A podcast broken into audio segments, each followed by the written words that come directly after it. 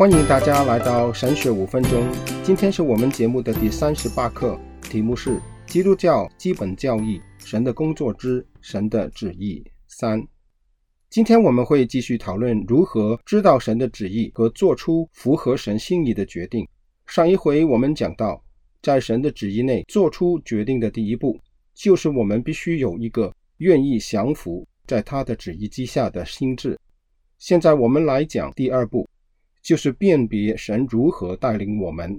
我们可以从五个方面来思考神带领我们的方法。神使用的第一种借势他旨意和带领我们的方式，就是神的话语。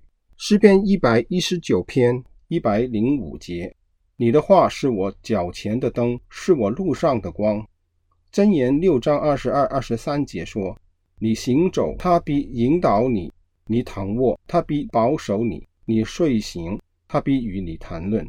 因为诫命是灯，法则是光，训诲的责任是生命的道。神在圣经中启示了关于我们具体情况的明确教导。神的话语叫我们走在正路，不偏离左右。我们生活中所遇见的一切情况，都可以在圣经里找出真理的原则。问题是，许多基督徒对圣经不认识，以至于常被环境所困扰，不知所措。我并不是说我们可以在圣经中找到你的独特案例，而是说处理每一个独特的案例的原则都可以在圣经里找到。因为彼得说，神的神能已将一切关乎生命和金钱的事赐给我们。彼得后书第一章第三节。请注意，彼得说是一切，而不是一些，没有例外的。我们可以从圣经找到我们情况的原则。显然的，如果有什么事情是与圣经中直接教导背道而驰的，那不是神的旨意。例如，你在找工作，如果你知道一间公司有违法的行为和不道德的做法，无论公司给你多好的待遇、多高的薪金，你都不应该在那公司工作。又例如，寻找婚姻的伴侣，你不应该找不是基督徒的对象，因为圣经清楚地禁止这样做。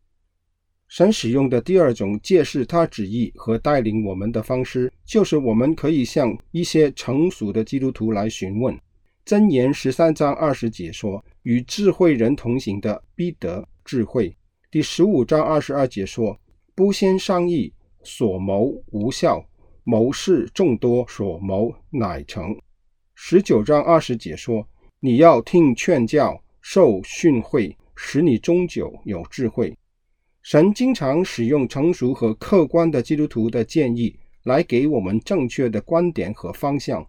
我们当寻找认识我们，并能站在属灵的角度，用爱心来说诚实话。又希望我们好，替我们着想的基督徒来帮助我们。我们当祷告神差遣这样的人进入我们的生活中。在旧约的以色列人当中，他们有事就来找摩西、亚伦和长老们。同样，我们今天也可以找牧师、传道人和一些成熟的基督徒来请求他们的意见。当然，最终的决定还是由我们自己来做的。神使用的第三种揭示他旨意和带领的方式，就是我们需要以智慧和认真、诚恳来思考我们的处境。箴言三章五到六节说：“你要专心仰赖耶和华，不可倚靠自己的聪明，在你一切所行的事上都要认定他，他必指引你的路。”我们要留意的是，仰赖神与仰赖自己的对比。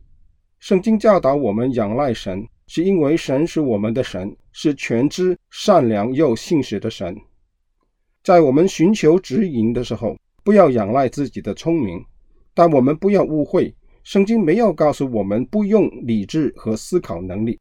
认定是经过思考的决定，所以我们还是需要用神赐予我们的思考功能。